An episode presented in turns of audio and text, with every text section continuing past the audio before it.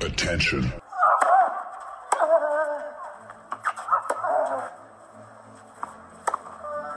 Bitte nehmen Sie schnell Platz, die Spieler sind bereit. Just quiet quickly, please. Für Hallo, da ist der Dominik Diem. Quiet Please, den Tennisnet Podcast. Das verbale Hawkeye für alle Tennisfreunde, denen ein Aufschlag von John Isner nicht schnell genug ist. Hallo, hier ist Roger Federer. Wie tief ist der Sand in Roland Garros? Hallo, ich bin Julia Görges. Was hätte Dominik Thiem erst mit einer beidhändigen Rückhand anstellen können? Hallo, hier ist die Angie Kerber. Und wer bringt unseren Gästen eigentlich das Handtuch? Also, shh, quiet please. Es ist die 23. Ausgabe schon von Quiet Please, der Tennisnet Podcast. Es geht Schlag auf Schlag. Äh, Ich freue mich sehr, dass, äh, nachdem wir am Freitag noch mit Herbert Starker gesprochen haben, Alex Antonic wieder Zeit hat. Heute sind die Spieler mal einigermaßen schnell und vor allen Dingen an Wetter nicht beeinflusst über die Bühne gegangen bei der Generali Austrian Pro Series. Servus Alex. Äh, servus, ja, nicht beeinflusst ist gut. Äh, wir haben 60 Liter Regen gehabt am Quadratmeter die letzten zwei Tage und heute äh, hätte sich jeder Surfer im Bodersdorf gefreut über den Wind, ähm, die Tennisspieler weniger. Aber es soll besser werden. Ja. Was, was will man mehr? Was will man? Immerhin habt spielen können.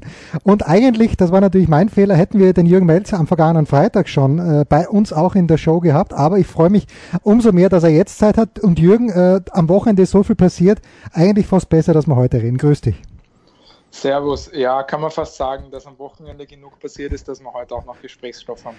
Die erste Frage an dich zuerst, Jürgen. Du bist ja extra wegen den Generali Austrian Pro Series zum Einzel wieder zurückgekommen, hast davor dich wirklich aufs Doppel konzentriert. Letztes Jahr gab es ja, wenn ich mich richtig erinnere, einen, ein kurzes Comeback im Einzel äh, in der Qualifikation. Wie geht's dir denn nach? Du hast doch mehrere, auch längere Matches hinter dir. Ja, also ich muss fast sagen, ich bin froh, dass ich heute kein Tennis spielen musste. Okay. Ähm, ich habe äh, über die letzten Wochen doch zehn Einzel gespielt, einige davon über drei Sätze und ähm, habe dann schon gemerkt zum Schluss hin, dass ich nicht mehr die Fitness von 2010 habe. Also das äh, muss man ganz klar sagen. Aber es hat einen riesen Spaß gemacht. Ich bin dankbar, dass ich mitspielen durfte und es hat echt, es hat echt Bock gemacht. Der Nico Langmann hat mir erzählt, dass diese, dieser Fitness-Tracker, den ihr gehabt habt, dich beim Volley daran erinnert hat, dass du 10.000 Schritte erreicht hast. Ist das richtig? Oder vielleicht 5.000 Schritte? Aber irgendwas war und du hättest dann den Volley verlegt. Stimmt diese Information? Na, das ist, er hat irgendwann mal wie wild vibrieren angefangen. Da hat er mal gemeint, das Ziel ist erreicht. Also Er hat das Alter, das Ziel war erreicht. Das Genau.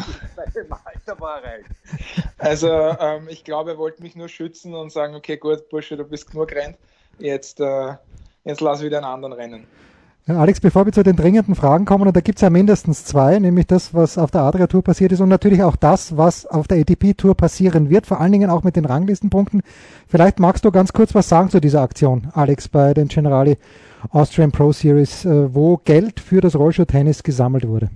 Ja, also das war ja unser, unser Hoffnung oder Sinn auch, dass wir nicht nur die österreichischen Profis unterstützen, sondern wir haben ja damals mit dem Jürgen und mit dem Wolfgang auch gesagt, vielleicht können wir auch was fürs Rollstuhl-Tennis tun und haben dann auch die Generali dazu gewinnen können und die haben gesagt, ja, passt auf, äh, ihr bewegt euch gescheit und wir zahlen dafür für jeden Schritt äh, was ans Rollstuhl-Tennis. Und am Ende haben wir gesagt, wir werden das auch noch aufrunden, nachdem ich mich ja mit Abstand am meisten bewegt habe. Das muss ich jetzt unbedingt sagen. Ich glaube, ich habe zwei Tage über 25.000 Schritte oben gehabt. Da war ich in der Früh mit dem Hund, habe ich auch schon oben gehabt. Das muss man auch fairerweise dazu sagen. Ja. Aber wir haben ganz schön was zusammengebracht und am Ende werden der, dem Rollstuhltennis, also Nico Langmann und seinen Kollegen 5.000 Euro übergeben.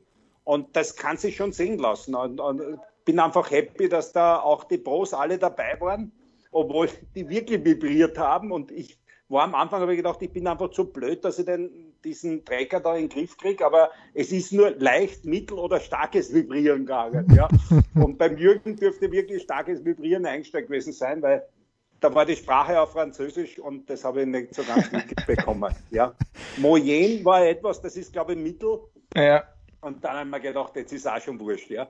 Dann hat er aber, ich, ich habe ihn erlaubt, dass er einen runtergibt im dritten, weil er wollte unbedingt den Pickler bezwingen.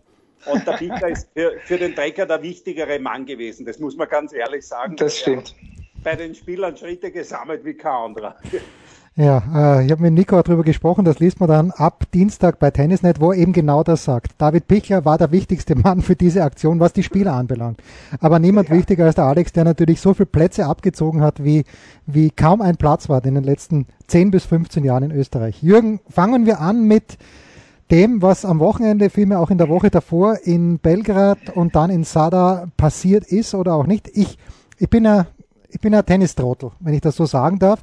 Ich sehe diese Bilder aus Belgrad und denke mir, ist es lässig? Da sind Zuschauer im Publikum, da gibt's äh, Balljungen, die die Handtücher bringen, da umarmen sich die Leute nach einem Match. Irgendwie muss das schon alles in Ordnung sein. Ganz offensichtlich war es nicht in Ordnung.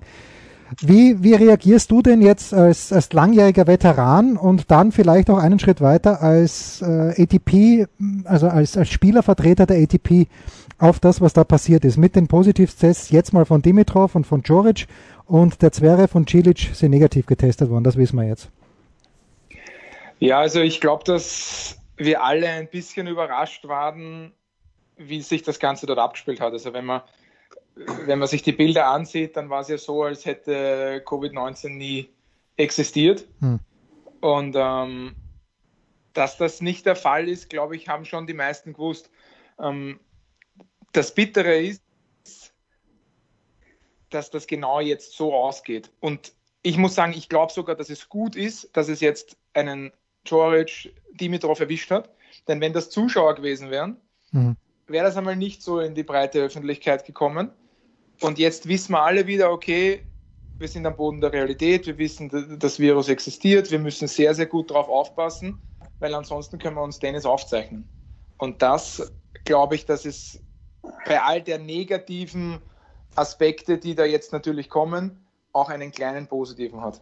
Hm. Alex, gestern ruft mich äh, ein befreundeter Journalist aus den USA an, der das Ganze aus der Ferne sieht und fragt mich, warum, fragt mich of all people, warum macht der Djokovic das? Ist das, um der ATP reinzureiben? Schaut's mal, was ich machen kann. Ich habe ihm keine Antwort geben können. Alex, hast du eine Antwort?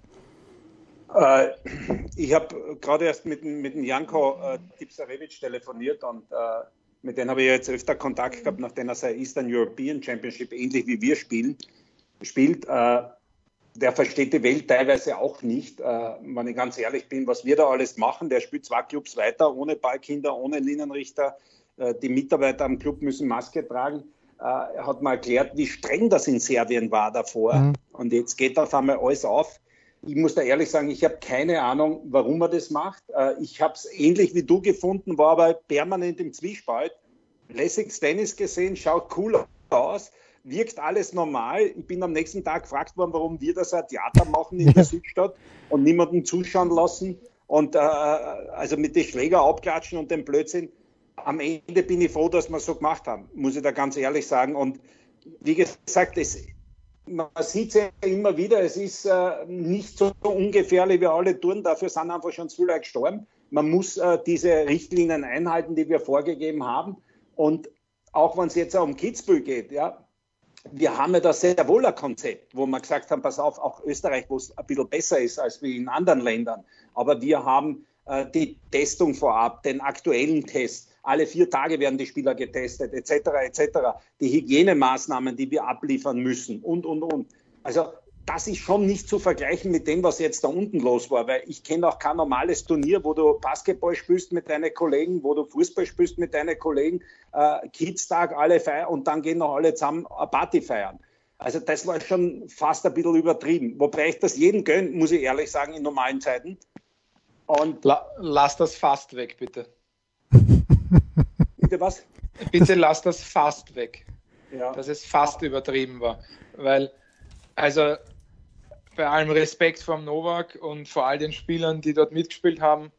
Ich weiß nicht, wie weit sie da über den Tellerrand hinaus mitdacht haben, weil da kommen, die kommen ja von vielen Ländern, die wissen ja, wie sie sich dort abspielt. Und dann, klar, wenn sie sich gefreut haben, dass es auf einmal normal ist, aber äh, ich muss da ehrlich sagen, also ich, ich war nicht happy und bin natürlich nicht happy, vor allem auf uns kommt jetzt schon noch einiges zu. Also da werden ja jetzt einige Diskussionen vom Zaun gebrochen. Warum können wir überhaupt Tennis spielen und und und. Hast du jetzt wieder Erklärungsbedarf?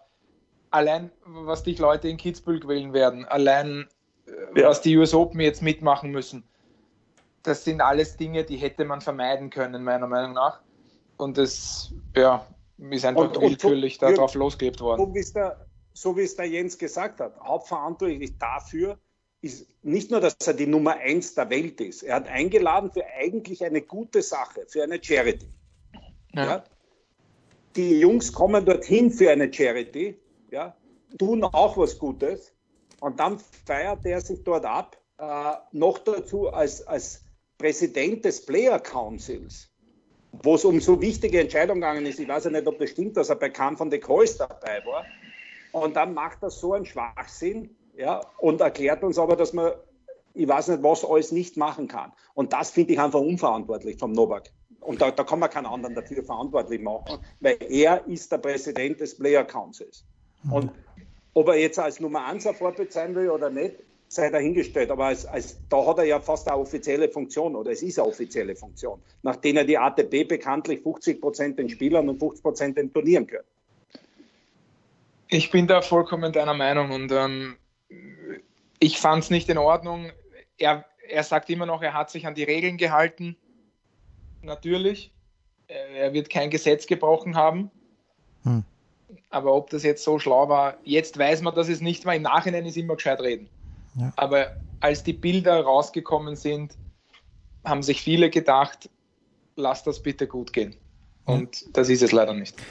Ja, gut, da möchte man natürlich niemanden freisprechen. Der Dominik war dabei, der Zverev war dabei, der Dimitrov war dabei. Nur weiß man halt auch nicht, äh, das sind zwar alles erwachsene Männer, aber wenn der Novak sagt, komm, jetzt gehen wir noch in den Club, dann, äh, ja, dann sind es wahrscheinlich mitgegangen. Ich konnte auf den den Bildern nicht genau erkennen, ob der Dominik auch Limbo getanzt hat, aber ist eh wurscht. Hoffen wir, dass alles gut gegangen ist. Äh, Alex, genau zu diesem Thema. Dominik ist am Freitag, glaube ich, bei Muratoglu getestet worden, davor nach der Rückkehr aus Belgrad bei dir. Jetzt ist er wieder von ähm, aus Nizza zurückgekommen. Ist er schon getestet worden, Alex? Und äh, wann geht, wie geht's weiter für den Dominik bei der Generali also, Austrian Pro Series? Meine Info vom, vom Herwig war, dass er getestet worden ist und dass er wieder negativ ist. Mhm. Ähm, ich kenne mich jetzt nicht aus, ich habe nur meinen, meinen ähm, ja, äh, Bekannten, sage ich jetzt, da vom John Hopkins Institut einmal gefragt, wie das da abläuft, wie lange man da äh, sich anstecken kann. Also die Inkubationszeit sind ja diese 14 Tage. Ich glaube, bei Sportlern äh, gibt es eine Ausnahmeregelung, dass die mit regelmäßigen Tests dann bei Wettkämpfen antreten können und auch Training machen können, auch wenn sie mit einer Hochrisiko-Kontaktperson Kontakt gehabt haben, was ja jetzt der, letztendlich der Dimitrov ist. Aber man, ja, mehr als testen kann er sich jetzt eh nicht lassen. Ne? Ja. Ähm, also da, da, bin ich jetzt aber auch nicht der Experte, muss ich da, dazu sagen. Ich meine, jetzt ist er dreimal getestet worden, glaube ich. Ja, Und ja sein heutiger Test war, nie, war wieder negativ. Ja. Okay. Also wie, wie äh, der kann sich jetzt täglich testen lassen. Ja, ich habe keine Ahnung. Ja, aber er wird ja wieder getestet, wenn er nach Frankreich geht. Ne? Ja. Also welche Auswirkungen das jetzt genau auf Team 7 haben wird von 7. bis zum 11. Juli in Kitzbühel, das wissen wir nicht, aber wir wissen, dass Joric, Dimitrov und auch Andrei Rublev, der auch dabei war, jetzt an der zweiten, bei der zweiten Station in Zadar, ja, ob das, das äh, sind lauter Fragezeichen, die jetzt hinter diesem Turnier stehen. Was feststeht, Jürgen, und da haben wir mit Herwig Stracker ja schon am Freitag aus der Seite oder vom Blickwinkel der Turnierveranstalter ausgesprochen ist die Rückkehr der ATP Tour. Es geht los in Washington, es geht weiter mit dem Turnier in Cincinnati, das in New York gespielt wird, dann die US Open, zweite Woche US Open Kitzbühel, dann Madrid, Rom, French Open. So, wo war denn für dich oder für euch als Spieler, wo, wo gab es die größten Knackpunkte, wo musstet ihr am meisten auf die Zähne beißen oder auf die, die Lippen beißen? Ähm, was aus deiner Sicht das größte Problem war, welches? Puh, das, das an einem Problem festzuhalten, ist, glaube ich, sehr, sehr schwer. Es war, glaube ich, ein extrem komplexes Thema, mit das man nicht nach einem Call verstanden hat. Mhm. Also wenn wir jetzt zusammengesessen sind, waren danach immer wieder danach Gespräche. Ich weiß nicht, wie oft ich ähm, mit der ATP dann danach noch telefoniert habe, um das Ganze wirklich zu verstehen. Ich habe auch mit Eric Buturak dann äh, ein längeres Telefonat geführt, weil ich mich einfach erkundigen wollte, über was ich da jetzt eigentlich abstimme, unter Anführungszeichen. Was ja vollkommener Schwachsinn ist, weil abgestimmt haben wir eh nicht, weil es war die Entscheidung der USDA. Hm. Wir konnten ja nur unseren ja, Senf quasi dazu abgeben, was wir denken und und und. Ich habe mich da halt dann genauestens erkundigt und habe versucht, das Ganze zu verstehen. Und der hat mir halt erklärt, dass, ähm, das größte Problem eigentlich der Spieler war, dass, dass sie die Angst hatten, dass sie 14 Tage in Quarantäne mussten, dass, ähm, äh, dass sie ankommen, nicht trainieren konnten und ähm, da mal 14 Tage festsitzen. Das ist einmal dann zum Glück, äh, ja, fällt das weg. Also anscheinend haben sie das mit Homeland Security, haben sie das, haben das die US Open ausgehandelt, dass das nicht der Fall ist. Dass wir einfach vor dem Abfliegen einen Test machen müssen, wenn wir ankommen, einen Test machen und ähm, dann quasi good to go sind. Mhm. Was schon mal sehr hilfreich ist. Das zweite gröbere war dieses Spieler plus eins, ja. dass man wirklich nur einen Betreuer mit auf die Anlage nehmen durfte. Am Anfang hat es ja geheißen, wir dürfen nur einen mitnehmen. Ja. Und dann war jetzt, glaube ich, der Kompromiss, dass man sagt, okay, die USD steht, stellt ein Hotelzimmer zur Verfügung ähm, und du darfst ein zweites selber mieten, also bezahlen quasi. Das heißt, du könntest rein theoretisch, laut Adam Riese, ähm, dich und drei Leute mitnehmen. Ja.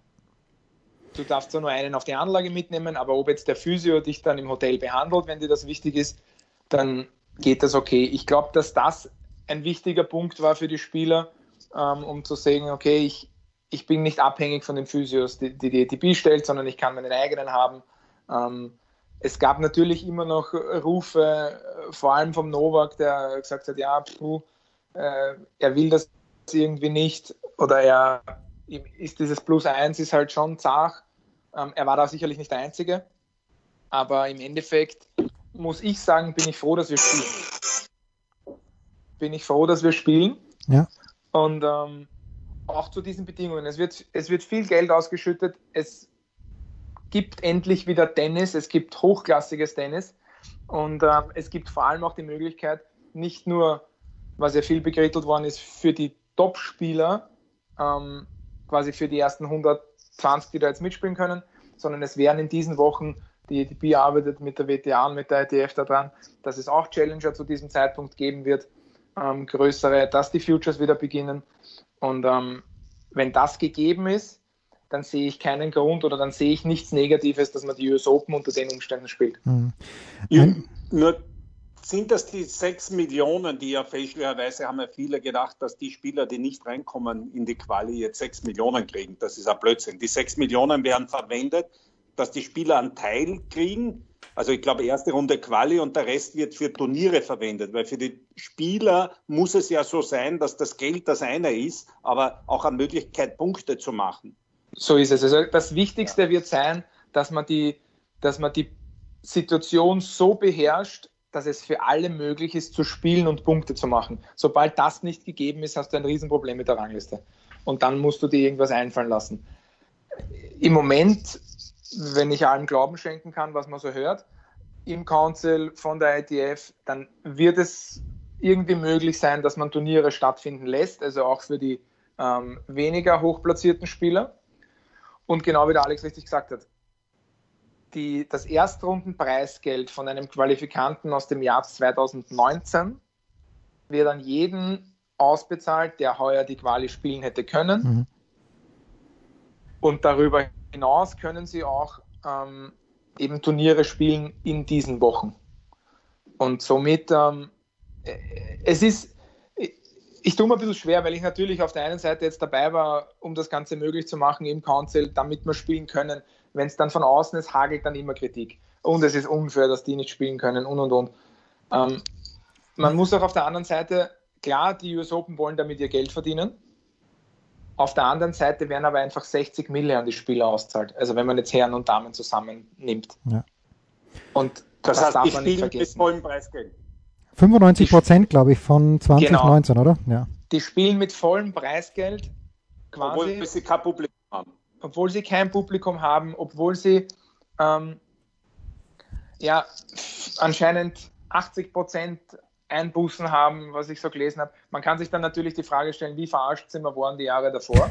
Das ist ja das, was sich die, was sich die Spieler immer, ja, über das sich die Spieler immer beschwert haben, dass halt der Kuchen, den die Spieler von den Grand Slams kriegen, ist definitiv zu klein in, einem, in einer realen Welt, in einer normalen Welt, wenn kein Corona da ist. Weil, dass die US Open auf einmal jetzt so generös sind und da das Geld beim Fenster raushauen, dafür kennen wir sie auch zu gut, dass das halt nicht ganz so ist. Mhm. Also man muss das schon jetzt so sehen, wie es auch ist. Aber man muss auch dankbar sein, die US Open hätten genauso über die Spieler drüber fahren können, hätten sagen können, schaut Jungs, ähm, so ist es, zu den Konditionen spielen, man friss oder stirb. Mhm. Und das ähm, ist nicht passiert. Die, die haben mit uns versucht zusammenzuarbeiten und das muss man auch ein bisschen schätzen. Okay. Bin ich der Meinung zumindest. Ja? Man, man, darf ja auch eines nicht vergessen, dass die, auch das Cincinnati stattfindet, ermöglicht das USD Open. Ja, also ja, die USD. Richtig. Auch das Washington stattfindet, Winston-Salem, egal was. Das ist halt immer dieser Luxus, den die Grand Slam-Nationen haben, dass auch die ganzen Vorbereitungsturniere in England oder sonst irgendwo oder in Australien, die werden alle von diesen Grand Slams mitgetragen. Ich bin 100% beim Jürgen, dass bei den Grand Slams noch mehr an Spieler gehen sollte, aber nicht an die vorne, sondern die müssten eigentlich ihrer Verantwortung gerecht werden und mehr für die Spieler dahinter tun. Das heißt noch mehr und nicht nur in ihren Ländern, dass die 25 Australier ihre Wildcards kriegen, sondern dass man einfach wirklich schaut, wo kann man helfen mit einem sinnvollen Schedule, der dann von allen gemacht wird, ITF, WTA, ETB, und wie kann man da ein sinnvolles Preisgeld machen? Weil auch das sehen ja wir jetzt, äh, dass du kannst ja bei, von einem Challenger kannst gerade einmal überleben. Ja, aber da braucht es Unterstützung und nicht nur für die Grand Slam-Nationen. Hm. So, jetzt hat der Jürgen natürlich eines gesagt äh, und wir haben es letzte Woche auch ein bisschen angesprochen, aber das ist wirklich die Domäne jetzt ganz, ganz äh, tief drin von Jürgen Melzer, die Punkte, Jürgen. Da haben wir natürlich jetzt, wenn ich Daniel Medvedev bin, dann überlege ich mir, ha, letztes Jahr Washington war ich im Finale, Cincinnati habe ich gewonnen, US Open war ich im Finale. Das sind über den Daumen gepeilt, glaube ich, 2500 Punkte, wenn ich mich jetzt nicht ganz grauslich verrechnet habe, die er innerhalb von vier Wochen verlieren könnte. Jetzt gibt es manche, die sagen, dann verliert er sie halt. Der Medvedev wird sagen, ist ein bisschen scheiße, dass ich die so schnell verliere. Es hätte ihm natürlich auch im regulären Schedule passieren können. Nadal ist das gleiche im Grunde genommen, hat die US Open gewonnen, hat Rom gewonnen und hat French Open gewonnen. Bei dem kommen dann halt innerhalb der nächsten Wochen sehr, sehr viele Punkte drauf zu. Wird das so sein, dass alle Punkte rausfallen oder ist da was anderes in der, in der Mache? Ja, das ist eines der wenigen Dinge, wo der Alex und ich in den letzten Wochen also ja, wir, haben uns, ja. wir haben uns sehr oft, äh, glaube ich, im selben Boot befunden. Aber da ja. gehen unsere Meinungen ein bisschen auseinander. Ich bin der Meinung, dass das nicht eintreten darf. Und im Council werde ich auch, also werde ich dagegen stimmen, sollte es so passieren. Also da muss man es mir schon sehr gut verkaufen, dass ich dafür stimme, dass wenn das Turnier stattfindet, fallen die Punkte raus. Weil aus meiner Sicht einfach es so ist, dass der Rafa oder der Medvedev, Gravitz Mies sind zum Beispiel ein, im Doppel ein extremes Beispiel. Ähm, dass solche Leute, die in den ersten drei Wochen drei Viertel oder 80 Prozent ihrer Punkte verlieren, hm. du sagst zwar richtig, das hätte ihnen auch passieren können, wenn eine normale Saison wäre, aber da hatten sie vorher sechs Monate Zeit, um sich einen Buffer aufzubauen. Und das naja. fällt jetzt, und das fällt weg. Aber, aber noch einmal, die, die, die, die Punkte, erstens haben sie jetzt dann auch sechs Wochen Zeit, weil sie haben ja nicht die Punkte sofort verloren, sondern das Ranking ist ja noch immer weit vorher. Aber, aber Fakt ist, sie haben die Chance, jetzt die Punkte zu verteidigen. Also das ist, manche haben ja gar nicht die Chance, also wenn die Punkte rausfallen, die Wieso? Indian Wales. Wieso? Indian Wales bleibt drinnen bis nächstes Jahr Indian Wales, auf alle Fälle. Und ja. er hat dann nächstes Jahr die Chance, in Indian Wales das zu verteidigen.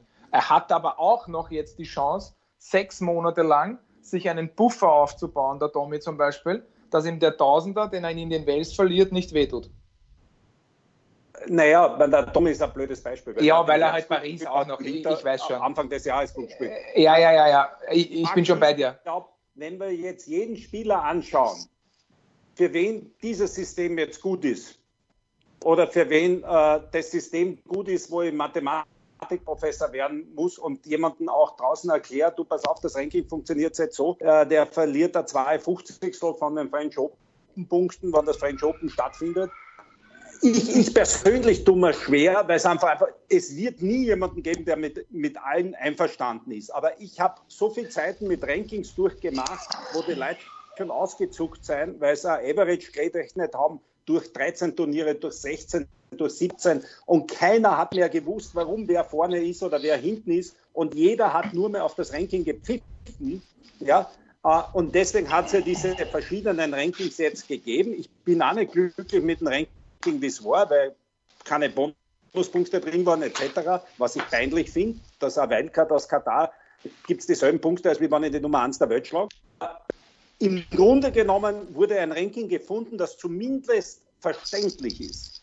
Und wenn du Gravitz Mies hernimmst, der, wenn ich nur zwei Turniere im Jahr habe, wo ich Punkte mache, dann bin ich ja zum Teil selber schuld.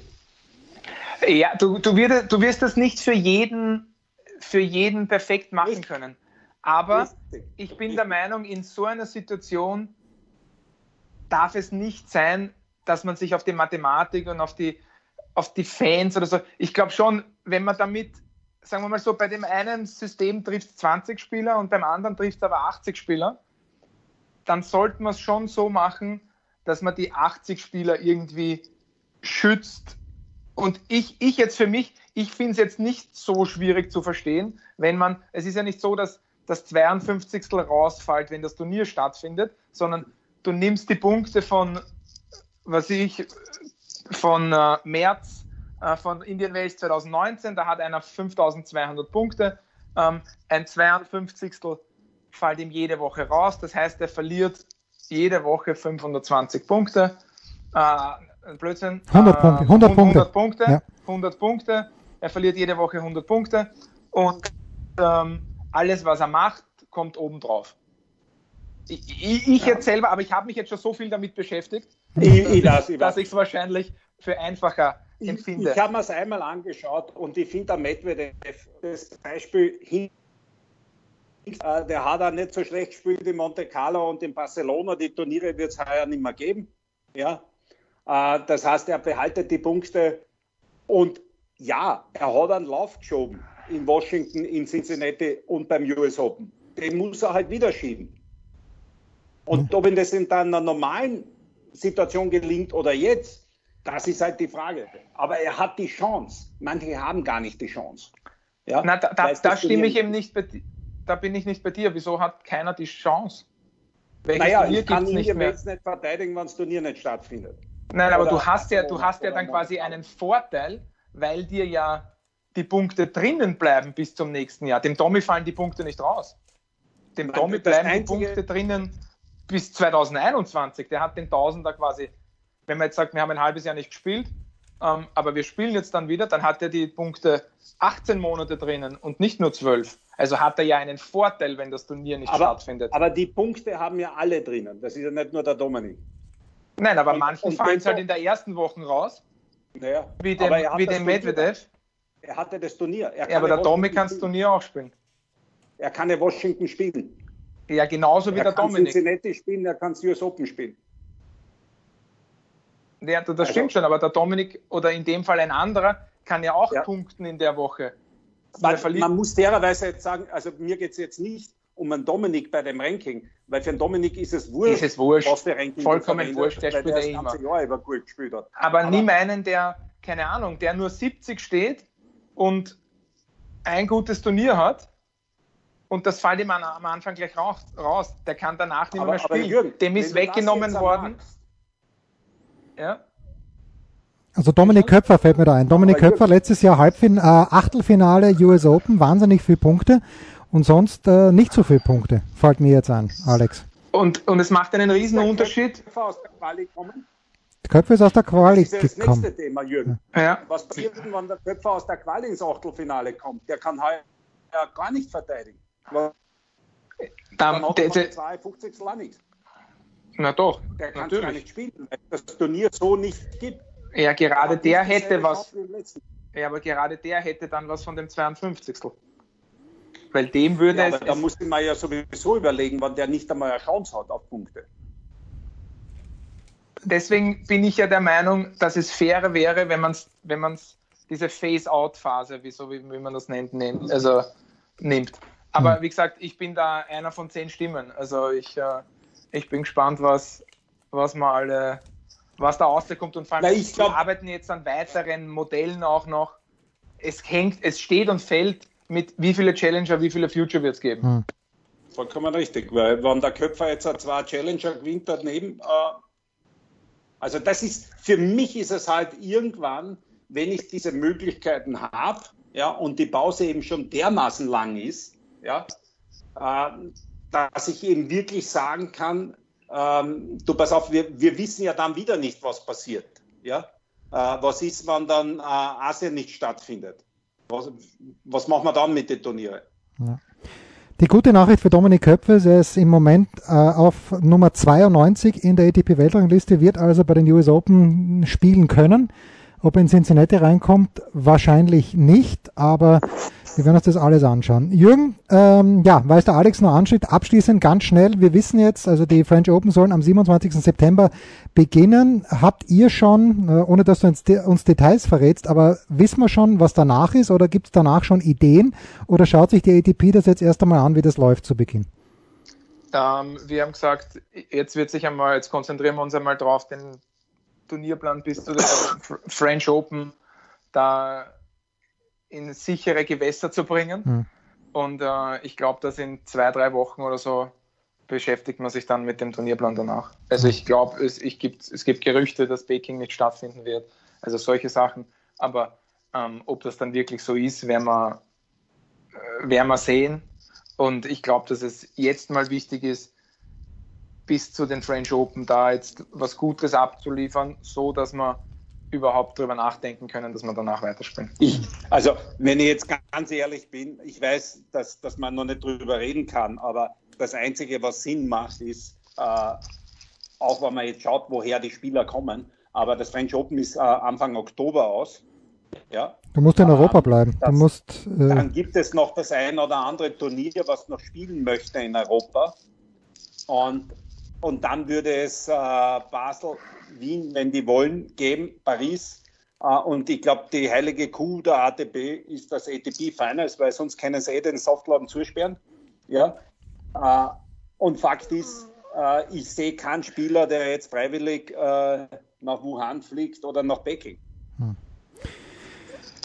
Trying Times, also die ATP Finals, das hören wir beim nächsten Mal, wenn wir mit Jürgen plaudern, hoffentlich äh, in ein paar Wochen, dann schauen wir uns das an. Alex, an dich auch die abschließende Frage. Ich weiß ja, dass die WTA Tour schon ein bisschen früher beginnt, nämlich am 3. August und da gibt's ein großes Loch drinnen. Gut unterrichtete Kreise behaupten, dass die WTA an Alex Antonic herangetreten wäre mit der zarten Anfrage, Alex, magst du uns nicht ein Turnier organisieren? Stimmt das? Und wenn ja, wo dürfen wir hinfahren? Nach Bad Gastein, nach äh, Maria Lankowitz. Du erinnerst dich äh, in meiner unmittelbaren, in der Nähe meiner, meiner Heimatstadt. Alex, wie schaut's aus? also, Fakt ist, dass ATB und WTA äh, auch Veranstalter suchen für diese Idee, die ja der Jürgen auch äh, kurz skizziert hat, dass man einfach Challenger braucht auf der Herrenseite und, und WTA-ITF-Turniere auf der Damenseite. Ja, was, was für die Spieler und Spielerinnen, die nicht US Open spielen kann. Das ist es und es hat die Idee gegeben, äh, ob es in Österreich eine Möglichkeit gibt für so ein Turnier mit Unterstützung der WTA. Und da lotet man zurzeit einige Möglichkeiten aus. Wenn ich jetzt ganz ehrlich bin, nachdem ich sehr, sehr froh bin, dass wir Kitzbühel jetzt einmal es in den Kalender geschafft haben, äh, Anfang September und ich jetzt äh, morgen Tag 30 der Austrian Pro Series äh, mein Hunger nach Turnieren zum Veranstalten ist einmal auf, auf der Zeitel jetzt gespielt. Ja. Wunderbar, ausgezeichnet. Dann bedanke ich mich ganz herzlich bei Alexandronic, ich bedanke mich bei Jürgen Melzer. Weiterhin viel Glück, Jürgen, und äh, wir schauen uns das Finale der Generale Austrian Pro Series sehr, sehr gerne an. Auf tennisnet.com kommt im Livestream äh, Dominik Thiem gegen Dennis Nowak am Donnerstag und am Freitag dann das Finale. David Pichler wartet da schon. Das war's. Quiet Please, der Tennisnet Podcast, Ausgabe 23. Spiel, Satz, Sieg. Das war Quiet Please, der Tennisnet Podcast. Liked uns auf Facebook, folgt uns auf Instagram und verpasst auf keinen Fall unsere Live-Ticker auf tennisnet.com. Neben all den anderen Artikeln, Gewinnspielen und Serviceberichten.